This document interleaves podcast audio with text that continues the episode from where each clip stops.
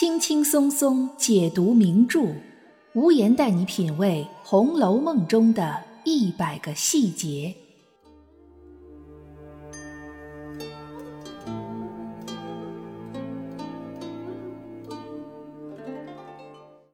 品读细节之美，发现别样红楼。大家好，我是暗夜无言，欢迎您收听原创节目《红楼梦》中的一百个细节。《红楼梦》的第五回里，对秦可卿所居住的卧室有一段笔法独特的描写，与全书中其他地方对闺房卧室的写法有着非常明显的不同。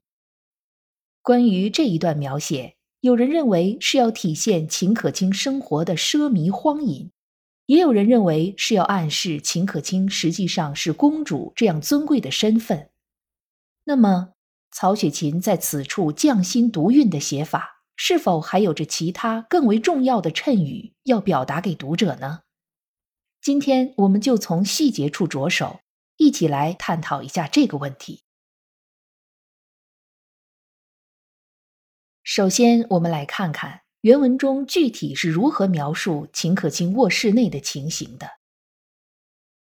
入房向壁上看时，有唐伯虎画的《海棠春睡图》，两边有宋学士秦太虚写的一幅对联，云：“嫩寒锁梦因春冷，芳气袭人是酒香。”案上设着武则天当日进室中设的宝镜。一边摆着赵飞燕立着舞的金盘，盘内盛着安禄山治过伤了太真乳的木瓜，上面设着寿昌公主与含章殿下卧的宝榻，悬的是同昌公主制的连珠帐。后面又说，秦可卿展开了西施换过的纱巾，移了红娘抱过的鸳枕给宝玉用。就是这一段对秦可卿卧室内部陈设的描写，在红学界占据主流的一种观点认为，曹雪芹这段描写中用了许多与古代香艳故事有关的器物，目的是为了暗喻秦可卿生活的糜烂荒淫。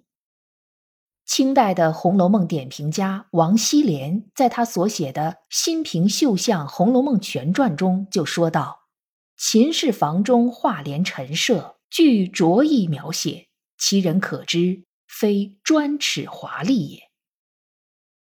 他认为，在这段描写表面的奢侈华丽之下，其实是对秦可卿人品的一种隐喻。这种观点之所以能被广泛接受，主要因为秦可卿原本在曹雪芹的笔下的确是要淫丧天香楼的。但我们要注意的是。脂砚斋在第十三回回末的朱批里说道：“秦可卿吟丧天香楼，作者用实笔也。老朽因有魂魄凤姐、贾家后事二件，岂是安富尊荣坐享人能想得到处？其事虽未露，其言其意则令人悲切感服，故设之。因命秦西删去。”脂砚斋这段话的意思是，秦可卿的原型人物有银这一面，曹雪芹因此而按照事实去创作了银丧天香楼这一段情节。但秦可卿在后文中向王熙凤托梦，因为担忧贾府未来的命运，而给王熙凤提了一个最妥当的保全家族的办法。脂砚斋认为，只有一个有思想、有责任感的人，才能提出这样好的建议。他因此而原谅了秦可卿的淫，故而让曹雪芹将“淫丧天香楼”这一段描写删掉。就这样，曹雪芹原本的创作构思被打破了，他必须要重新构建秦可卿这个人物。重写之后，秦可卿的死就被蒙上了一团疑云，处处显得可疑，十分隐晦。也正因为这样。秦可卿这段卧室中陈设的描写，被许多人认为是曹雪芹既然不能明说，那就只能暗示秦可卿淫的一面。然而，我们不要被脂砚斋的评语带跑了思路。脂砚斋说他原谅了秦可卿的淫，那是脂砚斋本人的观点，并不能代表曹雪芹原有的观点。在曹雪芹心里，他是否认为秦可卿的淫是需要被原谅的呢？换句话说，在曹雪芹心里，秦可卿所谓的淫是否是一种不可饶恕的罪恶？是否可以根据这一点就给秦可卿盖棺定论呢？我们来看看秦可卿这个人物，她的样貌和宝玉在太虚幻境里所见到的警幻仙姑的妹妹是一样的，也就是说，秦可卿兼具钗黛之美。钗黛合一，是曹雪芹通过《红楼梦》这部书所展示出来的他心中审美的最高标准，不仅仅指的是样貌、才华，还同样包括性格、品德。秦可卿作为站在曹雪芹审美最高峰上的人，身上会有不可饶恕的道德污点吗？在《红楼梦》十二支曲的好事中里，曹雪芹说秦可卿是善风情、秉月貌，便是败家的根本。善风情是指有情趣，秉月貌是指模样标致。秦可卿知情识趣，又貌美如花，可这并不是秦可卿的罪过，又怎么会是败家的根本呢？难道不是那些见色起意，进而便想占为己有的人的责任吗？话虽如此，但我们要清楚，封建伦理道德对女性的要求是极其严苛的。欧阳修曾经在《新五代史》中讲过一个故事。说有个叫王宁的人娶了妻子李氏，李氏在王宁去世后，背着丈夫的遗骸，带着年幼的儿子回老家，在路过开封时要住店，店里的伙计不想接待他，便拉着他的胳膊将他赶了出去。李氏大哭说：“我是一个妇人，但胳膊却被男人拽过了，这还让我怎么守贞洁呢？”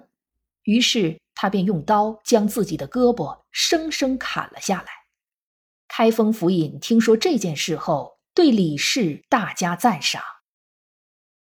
这虽然是一个没有史册记载的民间故事，但却充分体现了封建时代对女性严苛甚至无情的要求。试想一下，隔着衣服被拉了胳膊，都意味着无法守住贞洁。那么，像秦可卿那样善风情、秉月貌的女性，她的风情和她的美。岂不是就成了她无法抹去的原罪，成了她与生俱来的淫？同样都是当事人，淫的罪名最终落在了秦可卿身上，而那个始作俑者贾珍却可以全身而退，这难道不是秦可卿最大的人生悲剧吗？所以无言认为，曹雪芹虽然写秦可卿淫。但并非将秦可卿就定性为不可饶恕的规格反面教材。相反，我们回过头来再仔细看秦可卿的卧房陈设，曹雪芹都写到了谁呢？唐伯虎、秦观这两个人都是赫赫有名的大才子，但是为人比较风流不羁。可我们不要只看到他们俩风流的一面，这两个人也是之前贾雨村在讲到。正邪两副理论时所提到的人物，这应该绝不只是一个巧合。曹雪芹应该是通过这两个人来暗示读者，秦可卿其实也是像贾宝玉那样的正邪两副之人。一方面，秦可卿有思想、有见地、有责任感，又兼具钗黛之美；而另外一方面，他又有着不为礼教所容的淫，很符合正邪两副的定义。曹雪芹并没有将秦可卿单一化、脸谱化，也并不认为秦可卿的淫就是他唯一的标签。接下来，曹雪芹写到的是武则天、赵飞燕和杨贵妃。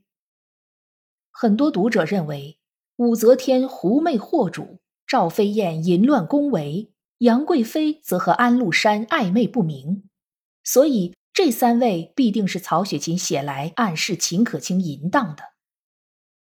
但我们再看深入一点儿，书中提到的武则天的姓氏也就是装满镜子的房间，其实并不是武则天修建的，而是武则天的丈夫唐高宗。赵飞燕站在上面跳舞的金盘，也不是她自己要求做的，而是好色的汉成帝为了欣赏她的舞姿而给她定做的。至于杨贵妃和安禄山，那是因为唐玄宗宠信安禄山，安禄山才得以和杨贵妃接近。所谓两人的暧昧关系，也并没有正史记载。这些女性就和历史上有名的妲己、褒姒一样。承担着男人失败和无能所带来的所有负面后果，即使是像武则天这样前无古人后无来者的一代女皇，也同样要背负聘姬司臣、秽乱春宫的千古骂名。曹雪芹用这样三个人来进行描写，表面上是在写女性，更深的笔触则在于他们背后的那些男性，这其实就是在暗示读者。秦可卿悲剧的源头究竟在哪里？他又是为什么而背上了淫这一评语？在后面，曹雪芹写到的是寿昌公主和同昌公主，这两位公主在历史上并没有任何淫荡香艳的故事。刘心武老师认为，此处是在暗示秦可卿也同样是公主身份。那么？这两位公主除了生活奢靡、身份高贵，还有什么其他的信息吗？寿昌公主据考证，应该是南北朝时期南朝宋武帝的女儿寿阳公主。因为宋武帝刘裕大力提倡节俭，其实历史上寿阳公主的真实生活并没有多么奢侈。此处应该并非体现秦可卿的生活奢靡。而寿阳公主最有名的梅花妆，这和秦可卿之间的关系也微乎其微。无言认为，寿阳公主和同昌公主这两个人，除了同为公主身份以外，唯一的相同之处就是命运悲惨。寿阳公主的父亲宋武帝刘裕，其实只在位三年就去世了，寿阳公主的丈夫也死在了战场上。寿阳公主一生中有一半的时间都在守寡。同昌公主指的是唐朝唐懿宗的女儿，她虽然受尽父亲宠爱，享尽人间富贵，但却在二十一岁时就忽然死去，死因十分蹊跷。在二位公主尊荣富贵的表面之下，隐藏的其实都是无法逆转的人生悲剧。最后写到的是西施和红娘，这两位和奢靡更是靠不上边儿。西施是一位浣纱女，红娘是一个小丫鬟，都来自社会底层。无言认为这两位的共同点其实也是人生悲剧。西施因为美貌成为了两个国家之间政治角逐的工具，完成任务后却又背上了祸国殃民的罪名。更让人叹息的是，西施和范蠡之间所谓的感情是没有任何历史记载的，一切都是后世文人一种美好的想象。